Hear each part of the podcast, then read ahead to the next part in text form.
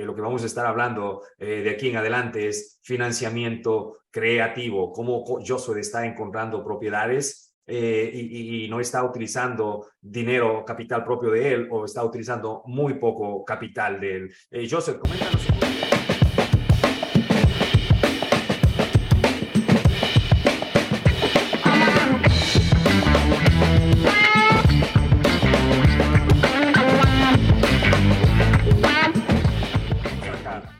Empecemos, empecemos contigo. ¿Quién es? Preséntate, preséntate. ¿Quién es Josué? ¿De dónde vienes? ¿Cómo fueron tus inicios en bienes raíces? ¿Hace cuánto tiempo iniciaste? Eh, habla un poquito de, tu equipo. Yo sé que eh, María, tu esposa, es parte de tu equipo. Eh, háblanos un poquito de ti.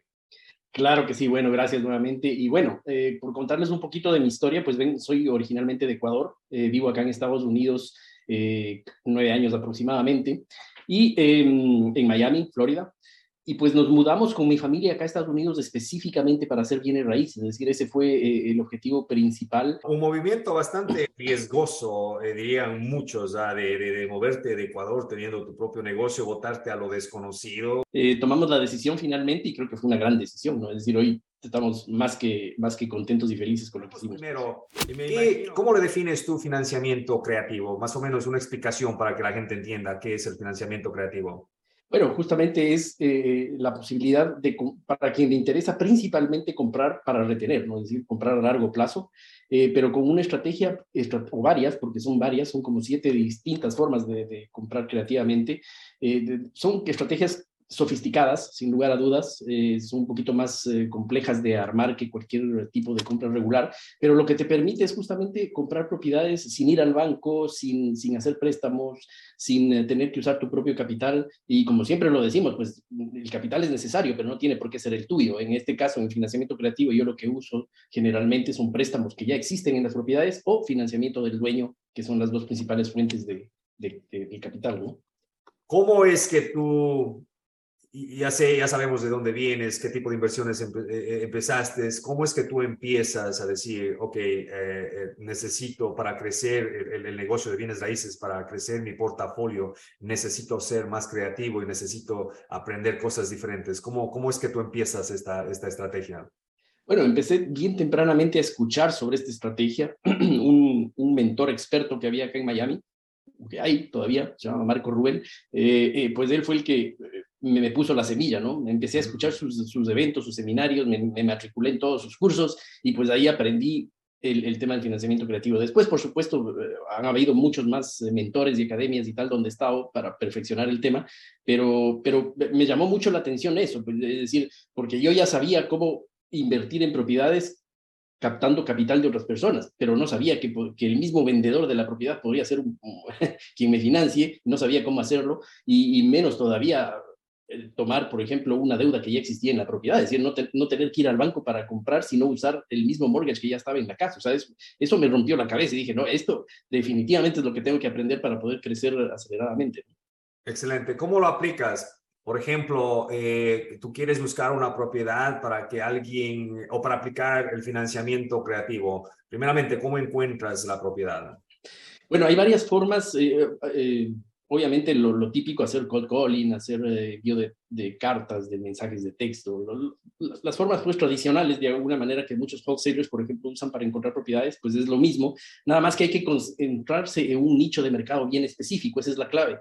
En mi caso, por ejemplo, trabajo mucho con personas que están en pre-foreclosure, es decir, compro listas de personas en pre-foreclosure y les atacamos pues llamándoles, haciéndoles llamadas, haciéndoles mensajes de texto, inclusive tocando puertas personalmente, es decir, esa es, esa es la forma y, y ah, funciona mucho con, las, con los, eh, los, nichos de mercado de divorcios, de personas que tienen que mudarse de la ciudad, personas que no han vendido su propiedad y que la tienen mucho tiempo en el mercado. Es decir, hay diferentes nichos que se pueden trabajar, pero a mí particularmente el que más me gusta y el que más trabajo es pre-foreclosure. Ok, entonces estás en la primera parte para tú encontrar este tipo de propiedades. Obviamente estudias tu mercado, te enfocas en dónde quieres. Ahora compras listas de estas propiedades y empiezas a hacer lo que es el marketing. Estás aplicando tu conocimiento de wholesaler para tú conseguir propiedades, obviamente eh, enfocados en, en, la estrategia que tú quieres aplicar. A los wholesalers que están aquí hacen wholesaling, o sea, ustedes ya tienen el primer paso, ya están allí. A lo mejor lo único que tienen que hacer es enfocarse cuáles son los siguientes pasos para encontrar las propiedades propiedades que a ustedes conviene. Ok, Ahora tú encuentras una propiedad con potencial. ¿Qué es lo que tú quieres? ¿Cuál es tu propiedad que dices, esto es un deal, esto es algo que me interesa, voy a trabajarlo? Bueno, generalmente es una propiedad que tiene eh, o poco equity o mucho equity. Son las dos que, cosas claves. ¿Por qué poco equity? Ahí sí me confundiste, o sea, poco o mucho, o sea, de todo. o sea, que, no, no, no, o sea, que tiene, digamos, de, de 0 a 20% de equity es de un grupo y el otro de 80 a 100% de. Okay. Esas son las, las, dos cosas que yo busco, porque es, o sea, también en el medio hay como hacer tratos creativos, pero esos dos extremos son donde encontramos más oportunidades. En el primero, cuando hay poquita, e, poquito equity, porque la gente, eh, pues, al vender su propiedad por cualquier necesidad que sea, no va no va a obtener eh, dinero cash, porque no, prácticamente, exacto, una ganancia. Tiene ganancia, no tiene, está financiado de, de manera súper alta, pues, ¿no? Eh, o el otro extremo, en cambio, que tiene su propiedad prácticamente pagada, porque tiene más de 80% de equity, 80, 90, hasta el 100%, en cambio se convierte en una oportunidad para que el dueño la financie, es decir, para que, ya, para que salgamos a lo mejor de una deuda pequeñita que todavía existe y más bien aplicar un financiamiento directo al dueño. Entonces, los dos extremos son clave. Ok, entonces encuentras una propiedad que tenga potencial, tú dices, ok, esta propiedad me conviene. ¿Cómo le convences al dueño? Porque uh, tú sabes, nosotros como inversionistas eh, más o menos tenemos el conocimiento, pero me imagino que un dueño que quiere vender una propiedad y no, no sabe de lo que tú estás hablando, financiamiento creativo, ¿qué diablos es eso? Yo quiero mi dinero, que me pagues y, y ¿cuál es tu pitch? ¿Cuál es tu, cómo, cómo le convences al dueño? Súper importante lo que acabas de mencionar, Osvaldo, porque la clave de este negocio es no convencer, sino simplemente mostrarle cuáles son los beneficios de lo que puede hacer. Pero antes de eso hay algo que es todavía más importante y, y, clave saber, y es que el financiamiento creativo no funciona con cualquier vendedor, no funciona con cualquier persona. Tiene que ser una persona que tiene una necesidad, una urgencia. Es decir, tiene que estar o la persona o la propiedad en distress sin lugar a dudas. ¿Qué significa eso de distress para quienes no lo sepan? Pues que la propiedad o está o necesita reparación, está destruida, una cosa así. Eh, un pequeño segmento de esas personas pueden ser vendedores motivados, pero los que son más motivados son los que la persona o el dueño está en una situación distress. Volvemos al tema foreclosure, ¿no? Está alguien que no está pudiendo hacer sus pagos de su casa, en un pre-foreclosure, entonces tiene urgencia y necesidad de vender. Entonces, la verdad es que la estrategia no funciona con cualquiera porque convencer a alguien de esto es muy difícil. Es decir, yo creo que bien difícil, ¿no?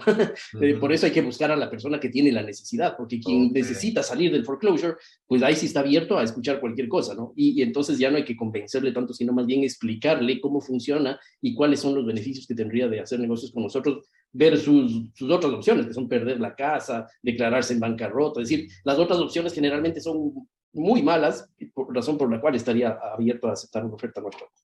Oh, wow, súper, súper interesante. Eh, y esto es eh, importante, o sea, tú, por eso es que tú tienes que, que, saber la estrategia de A hasta la Z, cómo funciona. O sea, tienes que encontrar al vendedor, y no todos los vendedores califican para, para, para este tipo, para, este, para esta estrategia. Entonces, es muy importante lo que acabas de decir, no llegas a convencer, tú llegas a ayudar prácticamente. Lo que, llegas, lo que llegas a hacer es le das opciones, a lo mejor las opciones que tiene son malas o, son las únicas opciones que él pensó que tenía, el vendedor pensó que tenía al momento, y tú llegas con una alternativa que, que, que donde le das aire, donde les das oxígeno para que ellos tomen una decisión y, y a lo mejor salgan eh, beneficiados, eh, incluso eh, en el tipo de problemas que están al, al, al momento. Um, ok, tú, ¿cómo, ¿cómo estructuras estos, estos tratos? Yo sé que me, me, imagino que hay diferentes escenarios, pero danos un escenario donde tú eh, el, el, ya, ya, de, ya, puedes eh, ayudar al dueño de alguna manera. ¿Cómo lo estructuras?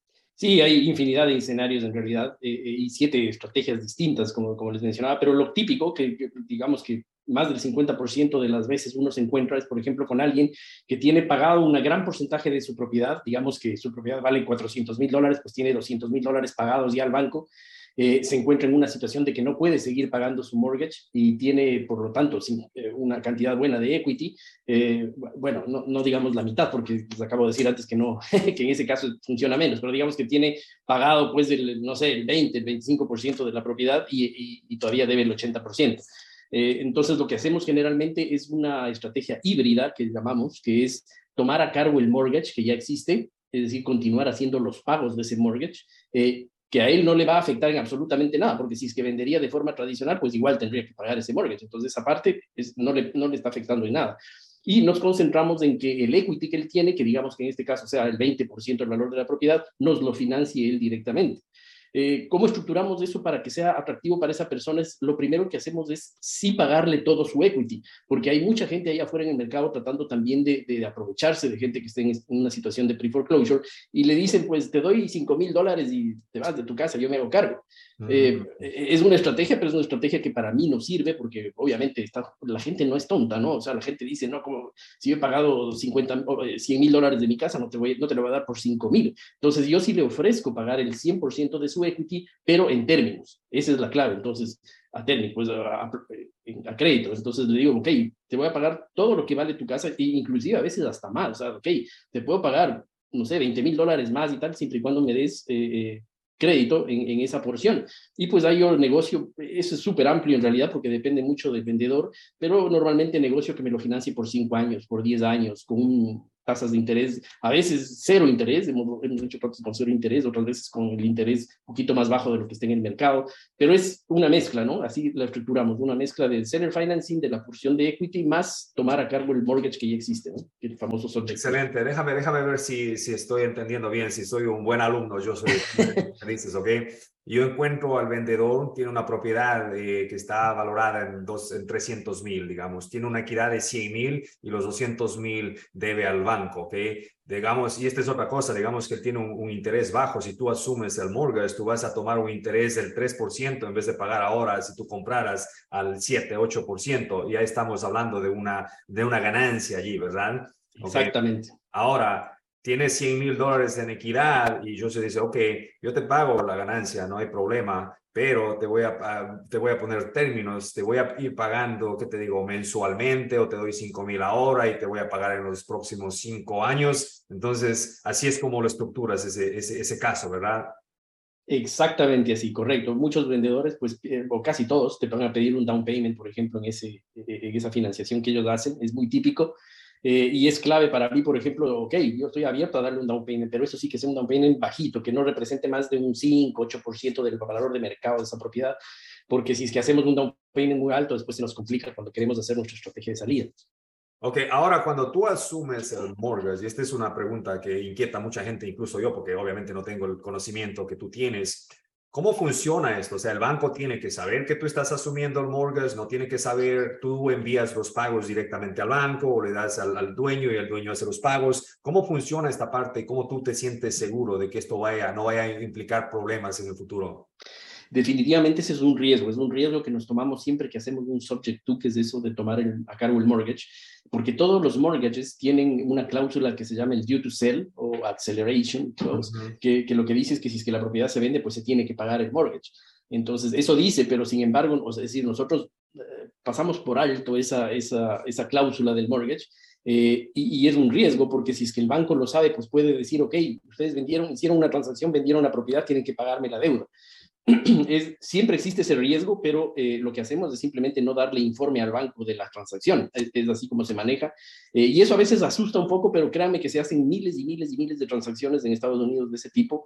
Eh, no es ilegal, pues es importante saber que, que estamos yendo en contra de una cláusula del mortgage, pero no es algo ilegal ni algo por lo cual a uno le van a llevar a la corte o cosas así, ¿no? Es decir, no vas a terminar en la cárcel. exactamente, exactamente. Sí, eh, los casos en los que el banco pues pueda eh, reclamar por su préstamo, reclamar por eso es uno entre millones, ¿no? Es Pero otra cosa importante, Josué, si el banco se entera, o sea, ellos no pueden venir y decir, me tienes que pagar mañana, o sea, hay plazos, hay fechas, o sea, es un proceso, no sé, hasta que prueben que realmente, porque tú siempre puedes decir, no, estoy rentando la casa o cualquier cosa, ¿entiendes? Entonces, no es algo eh, imagínate, ni a un inquilino que no te paga la renta por mucho tiempo se puede ir y decir, mira, te, te vas. Exacto. Entonces, siempre hay procesos. Entonces, mientras entendamos ese proceso, vale la pena tomar el riesgo, creo yo. Y especialmente Correcto. tú, hermano, que te has venido arriesgando desde Ecuador o acá y has estado tres años. O sea, tomar ese riesgo eh, no significa en realidad un, un riesgo, porque sabes, eh, tienes, tienes planes, tienes, tienes una, ah, ¿cómo te digo? Tienes, tienes un plan, tienes un plan. Ah, es que el, el riesgo que, que se toma Eh, bueno, tal como tú dices, pues el banco no viene a decir mañana tienen que pagarme esto, sino que te manda de una vez una carta bien impersonal, una carta diciendo que tienes seis meses, doce meses para arreglar este tema, para calificar el préstamo. O sea, uno puede hacer muchísimas cosas ahí y el riesgo que uno se corre versus la ganancia que puede tener una transacción así, pues vale la pena de largo. ¿no? Excelente, excelente. Entonces, ahora ya, ya acordaron, digamos, con este vendedor, eh, esta transacción es exitosa. Eh, ahora tienes una propiedad, ¿qué haces con esas propiedades típicamente? Eh, bueno, la, la mía, hay, hay, diferentes estrategias de salida también, pero la mía preferida es quedarme con la propiedad por al menos por un buen tiempo, porque la idea es recibir cash flow. Lo interesante de esta estrategia es que uno gana al inicio, en el medio y al final, digo yo, es un ganar, ganar, ganar, tres veces. uno gana en la compra. Explícanos eso, por favor. Correcto, uno gana en la compra, eh, gana cash flow en el medio y gana cuando hace su estrategia de salida, por ejemplo. Eh, eh, pues siempre uno va a necesitar algo de cash para entrar en una transacción así, por ejemplo, si es que el dueño pide un down payment, más los costos de cierre de la transacción, porque hay una transacción tradicional de cierre, todo eso que son esos costos se llama entry fee, y vamos a suponer que sean, no sé, 10 mil dólares, 20 mil dólares en una propiedad, pues al yo hacer mi estrategia de salida, que una de mis favoritas, por ejemplo, es el lease to own, es decir, la renta con opción a compra, se lo voy a rentar, se lo voy a vender, entre comillas, a alguien que va a rentar los primeros años y en algún punto me va a comprar esa propiedad. Para hacer eso, esa persona tiene que pagarme una opción que se llama option fee, es decir, la opción de, de tenerlo, como, es como si fuera un down payment, pero se llama option fee, y con eso yo recupero el, el, monto con el cual entré. Es decir, yo, yo entré con 10 mil dólares, pero a él le cobro 20 mil dólares, por lo cual ya recuperé y me quedé con 10 mil dólares de ganancia en la entrada, en la compra, por así decirlo. entonces tú estás, y esto es súper importante, ah, me encanta, me encanta esto, porque tú estás, has, has, comprado esta propiedad, digamos, has asumido, has asumido el, el, el mortgage y ahora, eh, bueno, tienes un mortgage del banco, pero ahora tú estás actuando como banco. Ahora, ahora tú, tienes, eh, tú, tú tienes el poder sobre esta propiedad y tú puedes venderlo a tus términos y tú puedes hacer un financiamiento a alguien que posiblemente no califique para comprar una propiedad en un banco tradicional, ¿verdad? Tal cual, esa es la estrategia de salida precisamente. Eh, pues y claro, la diferencia, si es que yo tome a cargo un mortgage al 3.5% de interés y ahora lo voy a, voy a salir, voy a vender esa propiedad como banco, haciendo yo de banco al 7.5, al 8% de interés, pues ahí está. me encanta eso. ahí está, ahí está la ganancia, ¿no? Sí, porque rentarla tú tomas, tú tomas un down payment, digamos que tú diste 10, acá tomas un down payment de 20 mil dólares, dólares, tenías un, asumiste un mortgage de un 4%, acá lo puedes subir al 7, al 8, ¿entiendes? Entonces hay ganancia, ganancia. Ahora, el cash flow, ¿cómo, cómo tú creas cash flow aquí? Bueno, el cash flow eh, depende de la estrategia porque cuando ah, la una es convertirme en banco, el cash flow viene por un tema financiero específicamente. Esa es la una opción, pero la otra opción es rentar la propiedad, ¿no? Y, recordemos lo que acabas tú de mencionar, es decir, si nosotros compramos con un mortgage al 3.5%, estamos pagando un mortgage pequeñito, pero las rentas hoy en día han crecido al ritmo del, de la tasa de interés de actual, del 6%, el 7%. Entonces podemos tener una, una renta eh, bastante más grande y pues por supuesto ahí es donde se hace un cash flow bien importante, ¿no? Wow. ¿Otra salida o esas son las principales? ¿Que haces fix a, las arreglas y las vendes enseguida a veces? ¿O te ha tocado hacer eso? Eh, bueno, no, la verdad, me he tratado de quedar con las propiedades para poder tener cash flow a largo plazo, pero otra de las salidas sí que tenemos es, es bueno, el list one precisamente, que es, no sé, en 5, 8, 7 años, lo que uno acuerde con el, con el tenant buyer, que se llama, pues esa persona me va a comprar la propiedad. Y esa es la tercera ganancia, ¿no? Es decir, el momento en que se, que se ejecuta ese contrato después de, digamos, de cinco años, pues esa persona me va a comprar la propiedad, pero me va a comprar a un precio futuro. hacemos el contrato hoy, pero yo lo que hago es calcular la apreciación de esa propiedad en los próximos cinco años y el precio que va en el contrato es el precio de lo que va a valer esa propiedad. Entonces, eh, ahí es donde viene la, la tercera parte de la ganancia, ¿no? Eh, ahora, solo estás tú enfocado y yo sé que haces un montón de cosas y podemos hacer unos 10 eh, eh, podcasts con, con Josué y, nos va a contar de cada una de las cosas que hace, pero obviamente hoy estamos hablando de financiamiento creativo. ¿Estás enfocado mayoritariamente en esto, Josué, en, en, conseguir ese tipo de propiedades utilizando esta estrategia? Sí, sí, definitivamente ese es el, enfoque, porque además yo creo que la situación actual del mercado, de la economía y tal, es el mejor momento para esto, para esto ¿no? Y, no hay mucha competencia. Ojo, póngale en ojo ahí toda la gente que nos está escuchando, porque esta estrategia no tiene mucha competencia. Es decir, eh, en el último evento que hicimos, pues yo de, hecho les dije, levanten la mano quién ha hecho un trato de creativo y creo que no llegaban a dos personas de las 300 que estaban ahí. O sea, entonces no hay mucha competencia y eso es interesante. O sea, a lo mejor nos les va a tomar un poquito de tiempo el aprender las estrategias, pero pues si es que uno entra en un mercado donde hay muchos menos competidores que en otras estrategias. Pues bastante, Yo sé que el tema es bastante amplio, como tú dices, y una de las razones, me imagino, que no hay mucha competencia es porque es un poquito más complejo aprenderlo, pero no necesariamente quiere decir que, que, que no se puede aprender. Entonces, no sé si puedes adherir algo más a, este, a esta estrategia, que es lo que nos estamos, nos, nos estamos olvidando, dejando fuera.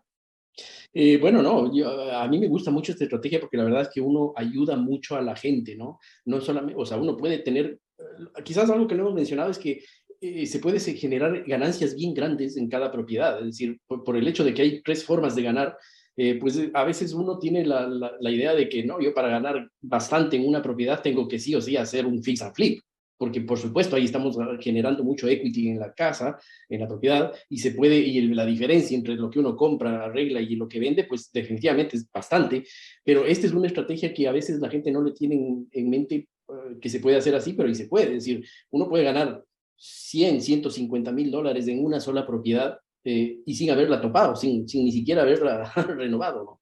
Entonces, eso creo que es un punto importante a dejarlo. Eh, y sí, como tú dices, pues son estrategias un poquito más eh, sofisticadas, si se quiere, pero, pero que valen mucho la pena aprender, ¿no? Es decir, y para nada imposible, o sea, son simples en realidad, son... Hablemos de un ejemplo, José, de esto me estoy olvidando, danos un ejemplo de números, danos un, un, algo, algo, un jugoso que, que, que, lo hayas hecho últimamente. Un jugoso, sí, pues, ah, bueno, una de las últimas compras que hicimos fue un portafolio eh, de cuatro propiedades acá en Florida, en San Petersburg, eh, compramos eh, las cuatro casas en 1.8 millones. Eh, trajimos 200 mil dólares como entry fee. Eso fue la inversión inicial, que obviamente la idea es recuperarla en, no muy largo plazo. pero lo interesante es que la ganancia proyectada de esas cuatro propiedades en los próximos cinco años, porque la idea es hacer un list to own, es de 600 mil dólares. Mm. Entonces. Wow. Me encanta esto y esto, y esto, y esto es muy importante, aprender, educarnos y, empujarnos a nosotros mismos a aprender a, a, pensar a largo plazo. Muchas de, muchos de nosotros decimos, oh, un año, dos años, cuatro años, cinco años, pero tú te das cuenta que cinco diez años pasan volando. Y, y yo creo que ahí es cuando nos desanimamos muchos de nosotros cuando no tenemos paciencia, queremos las cosas rápidas y no vemos resultados rápidos y nos estresamos y renunciamos, ¿ok? Pero cuando tenemos metas a largo plazo, y, menciono esto porque tú mencionas eh, eh, a cinco años como si nada, y mucha gente dirá, pues no, puta, cinco años, ya hasta eso me muero, ¿no? sí, pero, pero honestamente, o sea, tenemos que aprender a pensar a largo plazo. A largo plazo. ¿Cómo te pueden encontrar? ¿Cómo te siguen a las personas que aún no te siguen, Josué? Claro que sí. Bueno, además de mis redes sociales con mi nombre personal, eh, eh, pues pueden buscar un grupo en Facebook que tenemos que se llama Tocando Puertas, Salvando Propiedades. Y es un grupo precisamente donde lo que compartimos es las estrategias de financiamiento creativo. Es decir, eh, bueno, empezó como un grupo de amigos, se, convirtió en un grupo de 1.100 personas hoy en día, de 1.100 inversionistas. Así es que les, la, la invitación sería que se unan ahí si es que quieren aprender esto, porque estamos hablando de eso todo el tiempo, ¿no? Repite, repite el nombre, eh, Joshua. Claro, es un grupo en Facebook privado que se llama Tocando Puertas, Salvando Propiedades. Con eso, eh, Joshua, últimas palabras. Eh, eh, gracias a todas las personas, últimas palabras a ti. Muchísimas gracias a ti, obviamente, por, por, por todo este, este, este tiempo que nos estás dando. No, al contrario, gracias a ustedes. Pues a nosotros, como tú dices, nos gusta mucho aportar en la comunidad. Yo creo que definitivamente, pues todas las estrategias de bienes raíces pues nos van a llevar a, un nivel eh, financiero completamente distinto del que muchas personas eh, no conocen. Eh, y hay que hacerlo, ¿no? Es decir, nosotros aportamos mucho a la comunidad por eso, porque creemos que nadie, nadie debería no tener esa libertad financiera que, de la que tanto hablamos, pero necesitamos saber cómo hacerlo. Y estas son estrategias, la mía y las que todos los que estamos aquí en el equipo pues compartimos, son súper poderosas para lograrlo. ¿no? Así es que yo lo que les motivo es que lo hagan, que tengan la, que tomen la acción para hacerlo y que no se desesperen porque efectivamente hay que tener un poco de paciencia para que las cosas eh, funcionen como queremos, ¿no?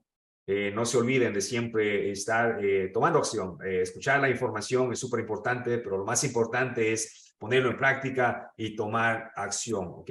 Tenemos nuestra gran plataforma que es en la cancha.us, allí es donde nosotros estamos compartiendo toda la información, todo el conocimiento, conectándonos entre, entre inversionistas y trabajando obviamente en buena fe. Eh, les cuento que tenemos este, este evento, eh, no, este, este entrenamiento que se viene y ustedes a las personas que ya están en la cancha o, todavía no son parte de la cancha, háganse parte de, de, este entrenamiento que va a estar ofreciendo muchísimo conocimiento a las personas que están interesadas, obviamente, en el negocio, aprender las diferentes estrategias que a nosotros personalmente nos han llevado hacia la libertad financiera. ¿ok?